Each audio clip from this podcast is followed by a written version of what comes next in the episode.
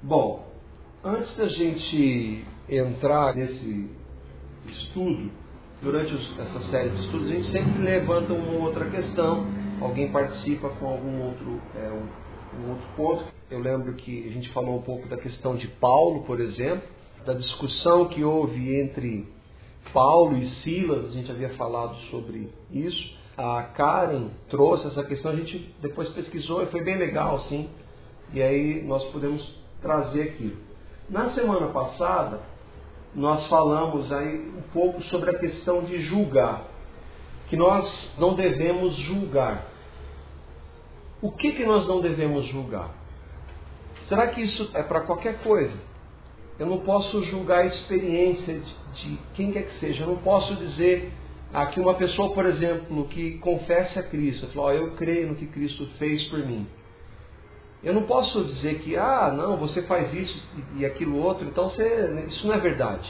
Esse julgamento eu não posso fazer, porque é uma experiência interna, interior, de cada um de nós com Deus. Ainda que eu não veja evidências na sua vida sobre aquilo que você confessa, você confessa que Jesus é o Senhor da sua vida, mas eu não vejo, mas quem sou eu para ver? Isso nós não podemos julgar, mas será que isso se aplica a tudo? Por exemplo, quando alguém está lá falando de Jesus numa determinada igreja e ele fala alguma coisa lá que, poxa, eu não vejo base aquilo na palavra de Deus, será que eu também não devo julgar aquilo? Então, dentro disso, como a gente está falando de palavra, eu queria que a gente pudesse ler alguns textos. E o primeiro desses textos é de Mateus, capítulo 7, os versículos 1 e 2 e o 3 e o 5, onde Jesus fala para não julgar. Esse não está aí nesse material. Jesus está dizendo assim: ó, não julguem para que vocês não sejam julgados, pois da mesma forma que julgarem, vocês serão julgados. E a medida que usarem, também será usada para medir vocês. Versículos 1 e 2. E aqui também diz: por que, que você repara no cisco que está no olho do seu irmão e não se dá conta da viga que está em seu próprio olho? Como você pode dizer ao seu irmão: Deixe-me tirar o cisco do seu olho, quando há uma viga no seu? Hipócrita, tire primeiro a viga do seu olho, e então você verá claramente para tirar o cisco do olho do seu irmão. Ah, é outra versão, essa versão fala diferente, fala do argueiro ou da trave. Então eu vejo o André, ele está com alguma luta em relação à vida cristã, e eu vou lá e falar, ah, André, o que, que é isso? Como é que você, um cristão, faz isso? E aí eu estou falando da vida dele, mas ao mesmo tempo eu não olho para a minha própria vida, que há muita coisa para Deus tratar e eu fico cuidando da vida dos outros. Então Jesus está falando, esse julgamento nós não devemos fazer. Claro que como irmão eu posso aí não julgar, mas exortar. Ó, a palavra de Deus diz assim, será que essa postura sua e outra, desde que haja uma, um desejo de se falar sobre, de conversar sobre isso, uma abertura, tem que tomar muito cuidado para você não ir para esse lado de julgamento. E eu não posso fazer isso com quem quer que seja. Eu posso sim exortar, nós podemos buscar juntos a direção da palavra, mas eu não posso julgar a vida de ninguém. Então é nesse sentido que Jesus está dizendo que nós não devemos julgar. A maneira pela qual nós julgamos, nós vamos então ser julgados também. Se eu for muito duro, eu vou ter o mesmo tipo de julgamento. Ele está falando aqui para irmãos. Como você repara no cisco que está no olho do seu irmão e não se dá conta da viga que está no seu próprio olho? Vem diante de mim, Jesus está falando, para eu tratar disso aí. Depois vocês vão poder tratar daquilo lá, daqueles irmãos. Mas cuida da sua vida. E aí onde eu quero poder entrar, esse texto ele tem sido usado assim. Se alguém está dizendo alguma coisa lá naquela igreja, ah, quem é você para julgar? Mas aí o contexto e a realidade é totalmente diferente. Eu não estou julgando a pessoa, eu estou julgando o que ela está dizendo. É totalmente diferente. Ainda que eu não cumpra toda a palavra, ninguém tem capacidade de cumprir, quando eu trago um ensino, por exemplo, aquilo que você trouxe do Mark é, Driscoll lá, você questionou a fala dele. Pô, será que aquilo lá que ele está falando tem base bíblica? Ele é um homem sério, um cara de Deus. E aí a gente pode levantar, pô, será que aquilo que ele está dizendo é bíblico mesmo? Então, esse julgamento, não é que nós não podemos, nós devemos fazer. É diferente de julgar a vida um do outro. Eu ficar me metendo na sua vida. Agora, julgar o ensinamento, nós devemos fazer, porque através desse julgamento que a gente vai poder saber se aquilo que está sendo dito é verdade ou não. E aí, um texto da palavra, a gente vai ver então 1 Coríntios, capítulo 6, onde Paulo está falando. Aqui, né, falando da igreja de Corinto, que era uma igreja que estava. Nós vimos já alguns pontos, eles estavam distorcendo vários ensinos da palavra de Deus, e Paulo escreve justamente para corrigi-los. E aí é um texto de 1 Coríntios capítulo 6, versículos 2 e 3, que diz assim: ele está falando de algumas discussões que havia dentro da igreja, entre irmãos em Cristo que estavam tendo algumas demandas, diferenças, e eles não estavam resolvendo. Eles estavam buscando a luz da palavra como é que eles poderiam resolver aquelas diferenças. E aí ele diz assim, ó, vocês não sabem que os santos hão de julgar o mundo? Paulo está falando, lembra quando Paulo e Jesus falam, é palavra de Deus. Os santos vão julgar o mundo. Mas espera aí, Jesus acabou de falar que não podemos julgar ninguém. E aí ele vai dizer: Vocês não sabem que os santos irão julgar o mundo? Se vocês hão de julgar o mundo, acaso não são capazes de julgar as causas de menor importância? Por exemplo, algumas divisões, algumas diferenças que estavam acontecendo no meio deles? Vocês não têm capacidade de julgar isso? Lembra que não é pessoa, mas sim uma situação, algumas situações que estavam acontecendo dentro da igreja. E aí ele vai dizer: vocês não sabem que haveremos de julgar os anjos? Paulo está dizendo. Como é que isso vai se dar? Nós não sabemos exatamente. Mas o que é um julgamento? É você pegar os fatos, fazer uma análise deles e aí então dar um veredito sobre aquilo. Qual é a nossa base para isso? A palavra de Deus. Onde a gente quer chegar com isso? Eu, quando ouço alguém falar alguma coisa a respeito de Jesus, eu vou dar crédito por quê? Porque ele disse ser um pastor? Ou só porque ele está dentro de uma igreja evangélica? Não. Nós não podemos dar crédito a isso. A gente tem que dar crédito ao quê? Se aquela pessoa, seja ela quem for, o que ela está dizendo está de acordo com o quê? Com a palavra de Deus. Então a gente faz sim um julgamento, a gente deve julgar. E por isso que nós estamos estudando como entender a palavra. Por quê? Porque a partir do momento que eu tenho acesso à palavra, e mais contato com a palavra, eu vou poder o quê? Saber se o que aquela pessoa está falando em nome de Jesus realmente vem de Jesus. Vocês estão entendendo o ponto?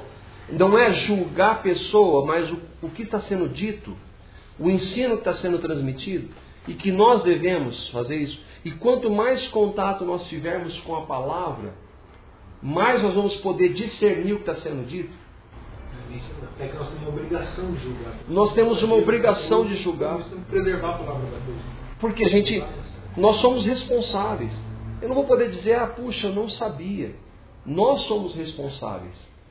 Nós somos enganados de acordo com os, as nossas próprias concupiscências, a Bíblia diz, com os nossos desejos. Então o engano não é porque eu sou inocente, eu sou enganado de acordo com aquilo que eu desejo. Agora, se eu quero fazer a vontade de Deus e obedecer a palavra dele e andar segundo a palavra dele, então eu devo sim julgar o que está sendo dito em todo momento. O que é julgar? É proceder ao exame de uma causa. É decidir, como juiz ou árbitro, sentenciar, formar juízo acerca de alguma coisa. Eu vou analisar aquilo e eu tenho que ter um parâmetro. Qual que é o meu parâmetro? A palavra de Deus. O que, que a palavra de Deus fala sobre isso? Por exemplo, julgar doutrinas, ensinamentos que estão sendo ditos. 1 Tessalonicenses 5, 19 e 21 diz assim: Não extingais o Espírito, não permitir que o Espírito Santo haja no meio da igreja. A gente não deve extinguir a ação do Espírito, não deve formalizar tudo. Nós devemos ter esse cuidado. Agora ele também diz assim: ó, examinai tudo. Examine tudo que está sendo dito, que está sendo ensinado retém o bem. Como é que eu posso reter o bem dentro daquilo que está sendo dito se eu não fizer um quê? Um julgamento. se eu não analisar o que está sendo dito à luz da palavra para poder reter o que é bom.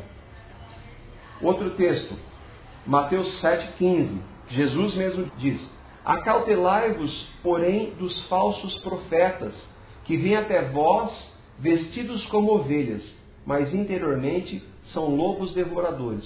Como é que eu vou me acautelar dos falsos profetas? Como é que eu vou saber quem é verdadeiro e quem é falso se eu não fizer um julgamento do que está sendo dito? Está claro isso não? Dá para compreender? Por quê? Porque hoje o fato de alguém dizer que é evangélico, que é pastor, não quer dizer mais nada.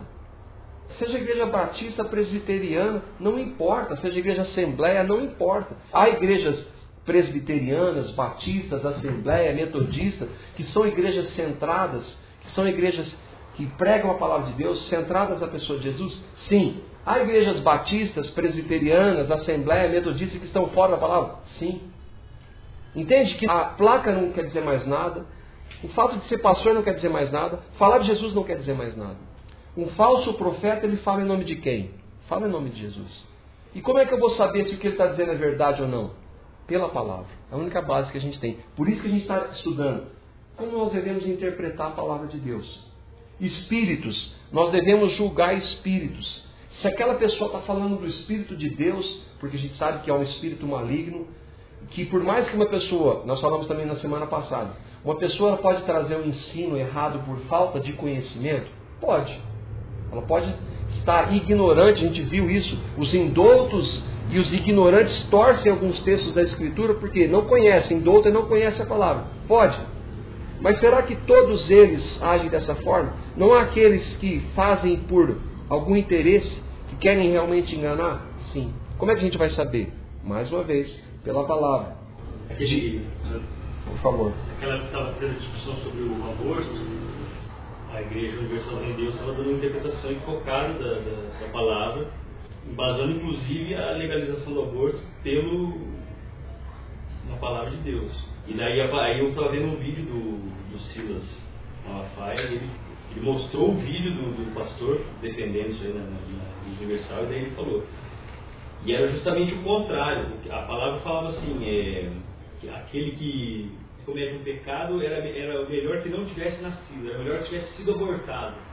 Era justamente o contrário. Ele querendo dizer o seguinte, se a pessoa for nascer para ser órfão, no futuro cometer um crime, é melhor que não tivesse nascido. E não é isso. Justamente o contrário. Isso está falando de um caso que é uma aberração. Isso está é fácil de identificar. Tá fácil não tá, porque ao mesmo tempo ele está pegando isso com a Bíblia na mão. Ó, tá aqui na Bíblia. Então, mas olha só, isso são, por exemplo, um, um aborto é o quê? É um assassinato. É você não crer que, é, apesar de toda circunstância que uma criança nasça, Deus pode transformar aquilo. E que, apesar de, da circunstância, por pior que seja, que aquela criança tenha sido concebida, Deus está por trás disso. Deus permitiu que aquilo acontecesse. Então, é, isso é ridículo. E a defesa dele é a seguinte: aborto para controle de natalidade. Quer dizer, isso ele fala, tem um vídeo dele falando disso mais cedo. Porque ele é um pastor de uma igreja que cresce e que é chamada evangélica. É uma aberração. Isso nega a palavra de Deus. Agora, e aqueles casos menores, que são mais difíceis de compreender? Ah, e as pessoas estão sendo enganadas, poxa, então eu vou fazer o aborto porque ele disse. Qualquer pessoa que tomar uma decisão com base que um pastor falou, ela está errada e ela sabe disso porque ela tem a palavra de Deus. Por isso que nós temos a palavra. Mas esse exemplo que você está dando é um exemplo bom porque olha só o que se faz em nome de Jesus, dizendo que é pastor de uma igreja evangélica. Isso é um absurdo. Quando eu assisti esse vídeo, ouvi ele falando, eu falei, como é que pode? Mas onde começa? Já tem um histórico de teologia da prosperidade, de um monte de mentiras que são contra a palavra de Deus, que já vem vindo de muito tempo. Começa com uma coisinha pequena e vai, vai, vai. Exatamente. Ele chegou nesse absurdo. De- A igreja na, na África, a igreja dele estava distribuindo camisinha na igreja. É brincadeira? Não, estava fazendo isso. Então, olha só como você falou. Nesse caso, dá para dizer que isso é uma compreensão errada? Eu não creio. Aí é um caso extremado, entendeu? Agora, pode haver ensinos que a pessoa ela não tem uma compreensão clara do que ela está passando e ela ensina errado. Acontece o que? Ensina errado, seja por uma falta de compreensão clara, ou seja por uma má intenção, é ensino errado. E como é que nós vamos saber? Pela palavra de Deus. Olha o que, que João vai dizer. Ó. Não creiais a todo espírito, mas provai se os espíritos são de Deus. 1 João 4, 1 a 3. Olha só como é importante esse texto. João está falando para nós tomarmos cuidado. Não creiais a todo espírito, mas provai se os espíritos são de Deus. Porque já muitos falsos profetas se têm revelado no mundo. Olha só, João escreve isso há 1900 anos atrás. E aí ele fala: como é que eu vou saber então? Nisso conhecereis o Espírito de Deus. Todo espírito que confessa que Jesus Cristo veio em carne é de Deus.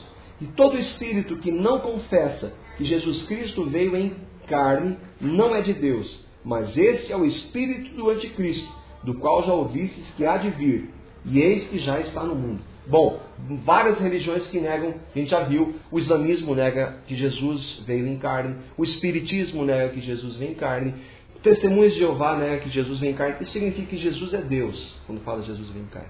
E várias outras religiões. A gente está saindo um pouco da igreja evangélica, a igreja evangélica como um todo confessa. Mas aí a gente vê o que? Não é só falar da boca para fora. Jesus fala assim, ó, muitos me dirão naquele dia, Senhor, Senhor, nós não profetizamos em teu nome, não fizemos milagres, expulsamos demônios, e Jesus vai falar assim, eu nunca conheci vocês. Não, mas aquela igreja, eles falam que, eles confessam que Jesus vem em carne. Mas espera aí as práticas deles em relação à palavra de Deus, o ensino dele como um todo. Uai, não, eles ferem alguns ensinos da palavra, eles estão contra. Então, a gente tem que analisar como um todo. É muito difícil. Principalmente quando se fala de espírito, né? Então, como é que você sabe se está cometendo uma blasfêmia com o Espírito Santo? Por isso que, por isso que, o que, que eu tenho como base? O que está sendo dito?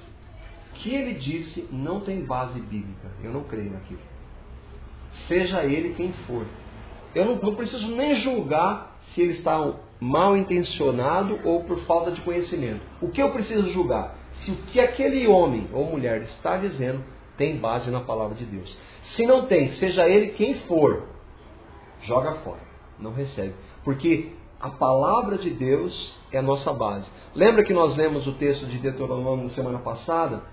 Que do falso profeta, se vier um falso profeta, e ele anunciar que vai acontecer alguma coisa. Bom, se não acontecer, é fácil de ver que é um falso profeta. Deus está dizendo que vai acontecer tal coisa e não aconteceu, ele é um falso profeta. Isso é fácil de identificar. Agora, a mesma palavra diz assim: se vier um homem e disser que vai acontecer alguma coisa, olha só, profetizando no futuro, ia acontecer, mas ele disser, sigamos após outros deuses, esse é um falso profeta. E aí ele mostra o seguinte: Deus prova vocês através disso. O que, nós podemos dizer hoje, para o nosso contexto? Se o homem fizer uma profecia ou um milagre, mas ele distorceu o evangelho, como Paulo diz, estiver pregando um evangelho, um outro evangelho que nós não temos pregado, que seja anátema, maldito. Olha só, mesmo que aconteça sinais, vai acontecer? Vai acontecer. Profecias vão acontecer, vão acontecer. Vai acontecer coisas sobrenaturais, vão acontecer. Mas o sinal é a base nossa? Não, é a palavra. É isso é importante que a gente tenha. 1 Coríntios 14, 27 29. Se alguém falar em língua desconhecida, da questão das línguas, dom de línguas, faça isso se por dois ou quando muito três. E por sua vez, haja intérprete. Mas se não houver intérprete, esteja calado na igreja e fale consigo mesmo e com Deus. E falem dois ou três profetas e os outros julguem. Tem outros textos aqui, eu vou depois passar para vocês darem uma olhada, tem vários outros textos para a gente voltar no nosso ponto aqui. O que, que a gente está vendo aqui? Que Paulo está dizendo?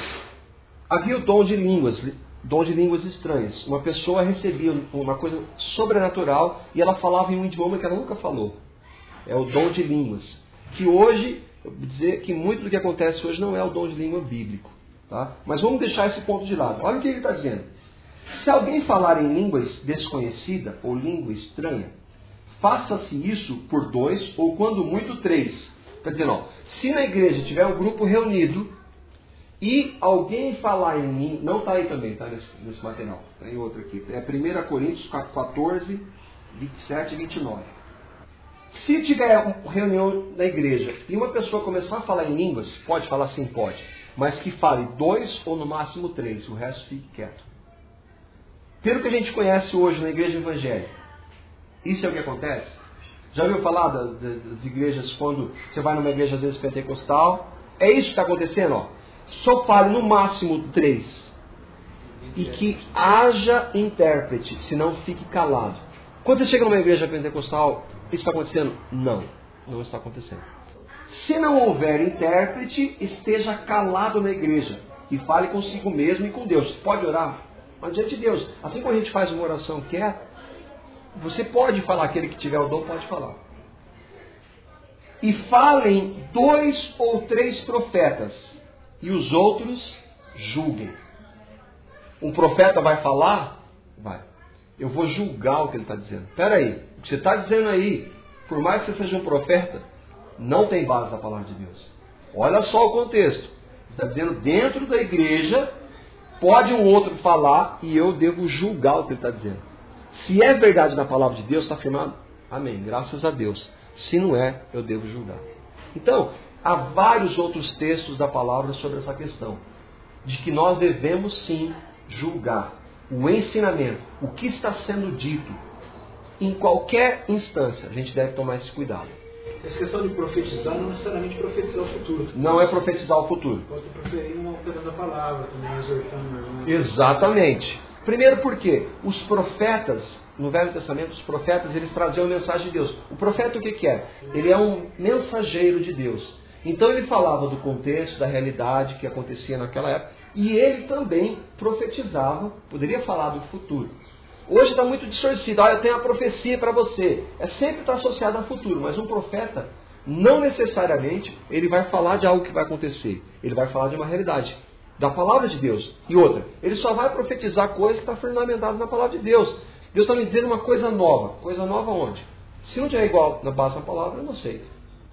A Bíblia é a nossa base, a única base. Mas é, com relação a julgar, eu, eu, acho que isso é um exercício que você tem que fazer e pedir a Deus também para te ajudar. Porque é, numa, numa condição normal, em, no judiciário, quem vai julgar normalmente tem que ter um conhecimento maior do que aqueles que estão sendo julgados. Ele tem que ter um conhecimento para saber se o que está sendo falado é verdade ou não. Em qualquer situação, mesmo que seja um, uma questão de ignorância ou até de má fé, uhum. normalmente quem está falando tem um conhecimento, mesmo que equivocado da Bíblia, mas ele tem um conhecimento maior do que quem está ouvindo. E essa pessoa que está ouvindo querer julgar é complicado. Então, se você não, te, não pedir a Deus e, e ele não te. Te dirigir, te dirigir. Mas, ó, tudo isso que a gente está, quando fala de julgar, não é da nossa capacidade. Não é a partir de um conhecimento intelectual. Mas é a partir do quê? Da palavra de Deus. Não é eu conhecer a letra, é conhecer a palavra de Deus.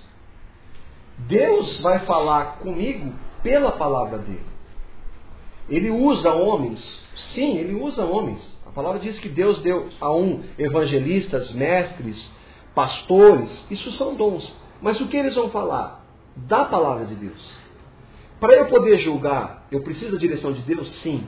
Mas como eu vou ter essa direção se eu não tiver contato com a palavra? Como é que eu vou poder entender? Por isso que nós precisamos desse contato com a palavra. E aí, esse contato com a palavra, nós vamos poder, quanto mais esse contato, mais nós vamos poder ter discernimento do que está escrito. Mesmo que eu tenha pouco conhecimento, eu nunca posso estar fundamentado na palavra de uma pessoa. Você tem sempre que buscar na palavra. Às vezes você fala, pô, Marco, eu ouvi uma coisa assim da palavra de Deus. Ou vou falar com um irmão que você conhece. com o pastor e falar, ah, eu, eu ouvi sobre isso aqui, mas qual que é a base da palavra disso aqui? Será que é? Você vai conversar. É importante essa unidade, mas nunca ficar totalmente baseado em uma pessoa. Por mais de confiança que ela seja, entendeu? É nesse sentido. E outra, sempre vai ter, Senhor, será que o que está sendo dito está na tua palavra? Mesmo que eu não conheça, aí essa, essa submissão a Deus, mesmo que eu não conheça da palavra, o Espírito vai dar uma luz para nós. Não, peraí, cuidado. Mesmo que você não tenha compreensão, você falou uma coisa importantíssima. Senhor, eu não tenho conhecimento da tua palavra completo, ninguém tem. Mas eu quero fazer a tua vontade. Então eu vou lá para ouvir, eu quero ser edificado. Mas, Senhor, aquilo que não, não estiver baseado na tua palavra, me mostra, me revela, me dá a tua direção. E aí, de maneira sobrenatural, ele vai te dirigir. Mas para onde ele vai te mostrar? Para a palavra. Acho que vai te deixar inquietado de repente. Vai fazer você procurar o que é que Exatamente, exatamente. Não dá crédito, acabamos de ver isso aqui, é outra versão, mas é, não criais em todo espírito. Não deis crédito a todo espírito. Porque hoje, mais do que nunca, a gente tem que tomar esse cuidado, porque a gente está falando de igreja evangélica. Quando está fácil de discernir outras religiões, a gente tem mais essa compreensão, mas e dentro da igreja? A gente tem que tomar esse cuidado. Ó, depois eu vou passar, tem mais outros textos. Tem alguns textos sobre aqueles que se dizem cristãos e vivem na prática do pecado. Nós não falamos muito isso, mas é muito sério, a palavra de Deus diz. Eu digo, eu sou um cristão. Ah, eu creio em Jesus. Mas eu vivo no meu negócio, lá eu sou um mentiroso. E quando eu mostro da palavra de Deus, ó, mas, ah, meu, isso aí não quero nem saber. Essa pessoa se diz cristã, mas não há nela quando ela é confrontada com a palavra, um arrependimento, ela não reconhece que ela está em, em pecado e ela não busca diante de Deus para mudar. Alguém aqui é perfeito? Não, não estou falando de perfeição. Mas estou falando assim, de quanto eu, eu numa prática minha, confrontado com a palavra de Deus, eu vejo que aquilo não é vontade dele, se eu creio verdadeiramente em Cristo, a minha reação não vai ser me justificar, vai ser, meu Deus, tem misericórdia, eu tenho errado. Ainda que haja um processo de tratar, haja uma luta, que eu às vezes caia, o fato é que o Espírito habita em mim vai sempre me incomodar a obedecer a palavra de Deus. Ah, esse texto está dizendo aqui de que aquele que se diz cristão, mas que vive na prática do pecado, eu falei da mentira que atinge a todos. Se nós vivemos nessa prática, e eu digo que eu sou cristão, então eu tenho que tomar muito cuidado disso. E aí sim eu devo tomar esse cuidado dentro da igreja. É o texto da palavra. Depois, eu vou mandar isso para vocês, depois vocês darem uma olhadinha nesse texto aqui. Eu queria tratar, mas a gente está indo muito longe do nosso estudo aqui. Bom, vamos lá. Agora vai começar aqui.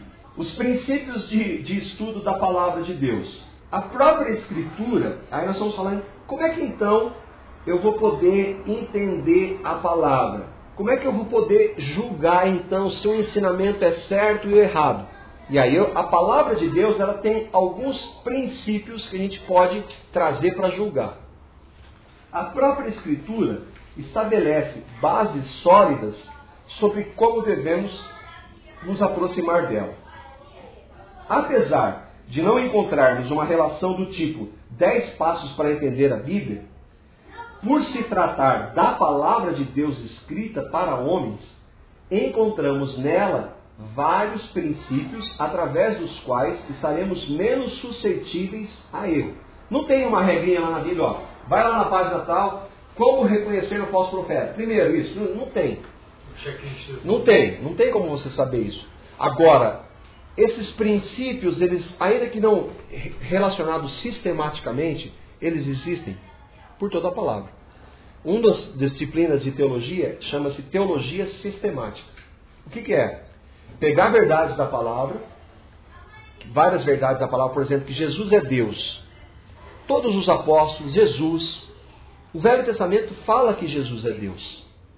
Mas eles falam em, em lugares da palavra de Deus diferentes. Mas nós cremos, e não há dúvida nenhuma, de que Jesus é Deus. Por quê? Porque você pega todos esses textos, sem tirá-los do seu contexto, e traz para essa verdade fundamental. Um dos textos que mostra que Jesus é Deus é esse que a gente acabou de ler. Que é aquele que não confessa que Jesus vem em carne A teologia sistemática, ela faz isso. Ela traz esses princípios como verdade fundamental. O dia vai pegar aqui alguns princípios e vai tentar colocá-los numa ordem para a gente poder compreender. Primeiro ponto: leia a Bíblia com a compreensão de que ela é a palavra de Deus. Isso é básico. Eu vou para a palavra de Deus, ah, vamos ver aqui como um livro qualquer. Primeiro, Senhor, meu Deus, essa aqui é a sua palavra. Eu quero entender. Com a minha mente racional, eu consigo compreender a palavra de Deus? Não. Por isso que eu preciso crer em Cristo, ter nascido de novo para poder compreender. O homem natural não compreende as coisas do Espírito, elas lhe parecem loucura. Por isso que tem que nascer de novo para crer. Agora, eu creio em Cristo, eu nasci de novo, tenho certeza disso? Tenho. Então, eu estou capacitado, porque o Espírito habita em mim, a compreender. E aí eu vou, Senhor, eu estou diante da Sua palavra, fala comigo através dela, eu me submeto à autoridade dela, mesmo que eu não entenda tudo, mesmo que eu não compreenda tudo. Então, esse ponto é, ler a palavra, a Bíblia, como palavra de Deus.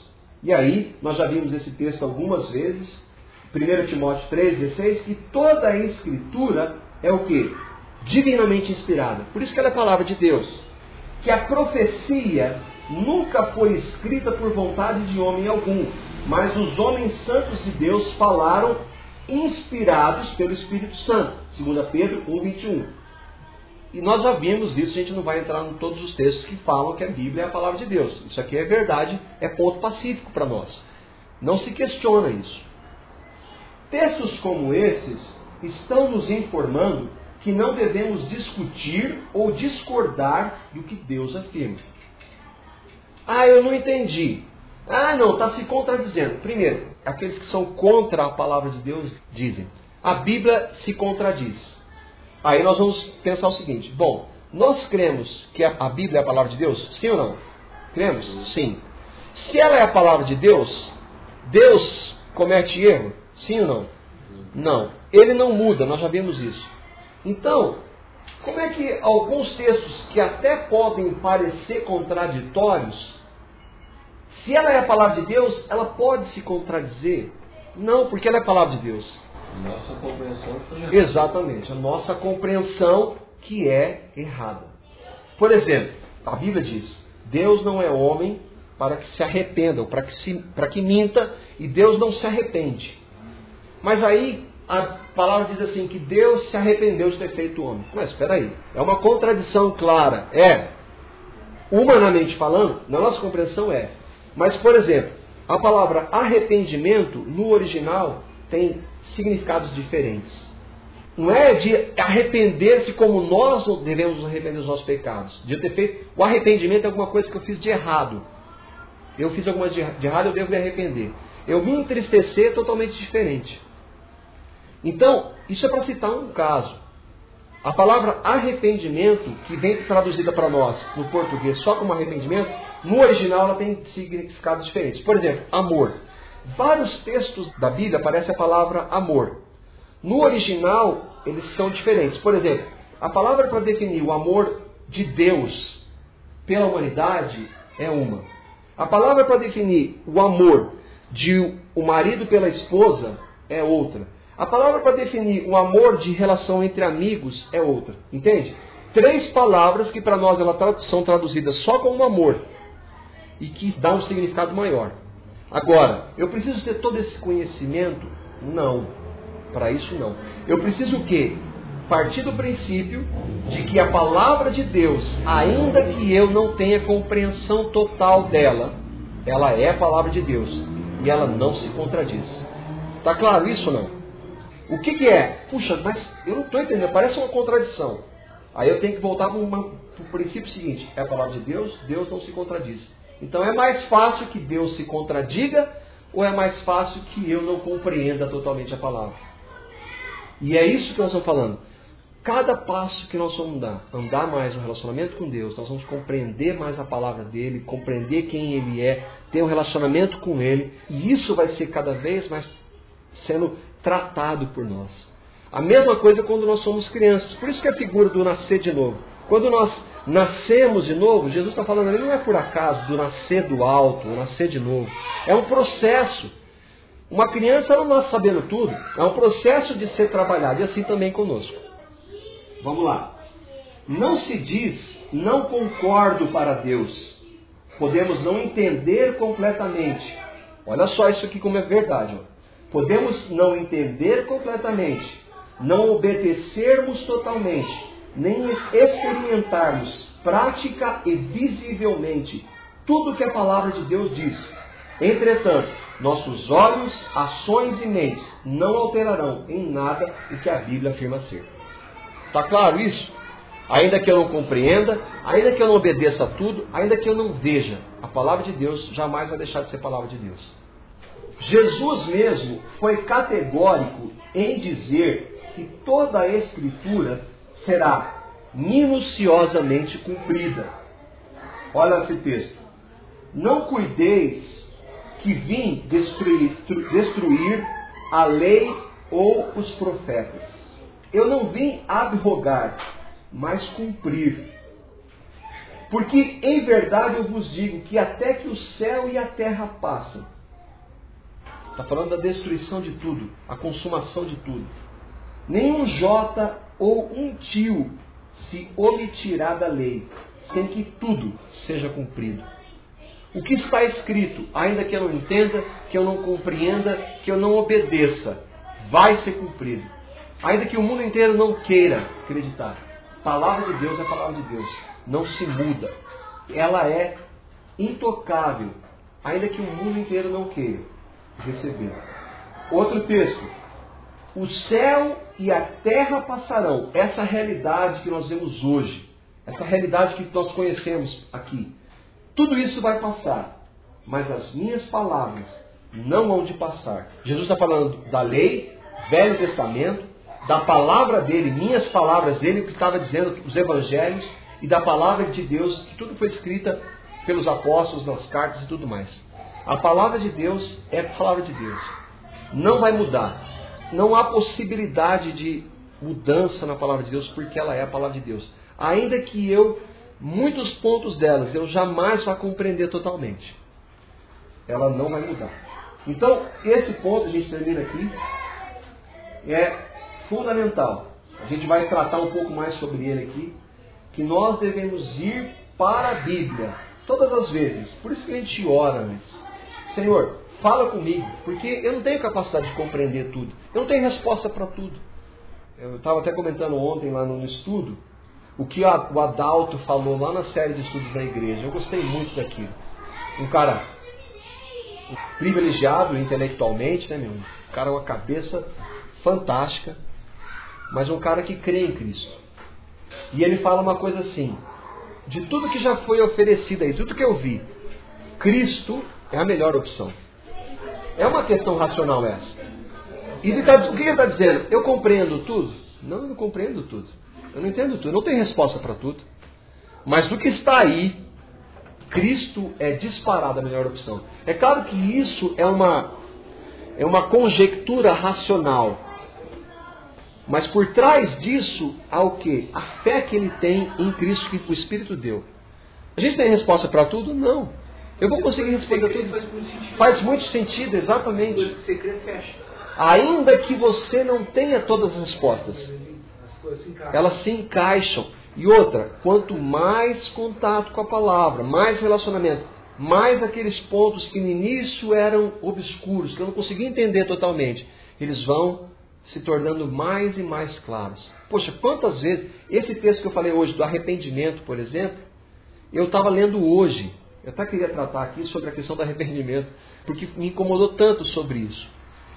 Arrependimento, há duas palavras naquele texto quando fala que Deus se arrepende, que são palavras no original que nós não temos, foi traduzida, foi traduzida como arrependimento. Só isso, eu já cria nisso, que, é, que Deus não é uma contradição. Mas só essa palavra, essas duas palavras, era uma coisa que, puxa, eu nunca tinha pensado, de que são duas palavras que é, traduzidas para o português e para o inglês, talvez, elas têm a mesma tradução, mas no original elas são diferentes. Elas são diferentes, entendeu? Então, isso é uma coisa que eu vi hoje, por isso eu queria até ter trazido. E quantas vezes a gente não vai estudando a palavra, não vai buscando, e o Senhor vai trazendo revelações, verdades da palavra de Deus, não revelação nova que estão fora dela. E quanto mais contato, mais Deus vai trazendo a verdade. Por isso que hoje eu tenho tranquilidade em dizer, eu não tenho resposta para tudo, mas eu tenho convicção absoluta de que a palavra de Deus, de que o Evangelho é verdade para a humanidade, é a nossa maior necessidade. Tá joia? Graças a Deus, né? Ó, semana que vem a gente continua aqui, se Deus quiser.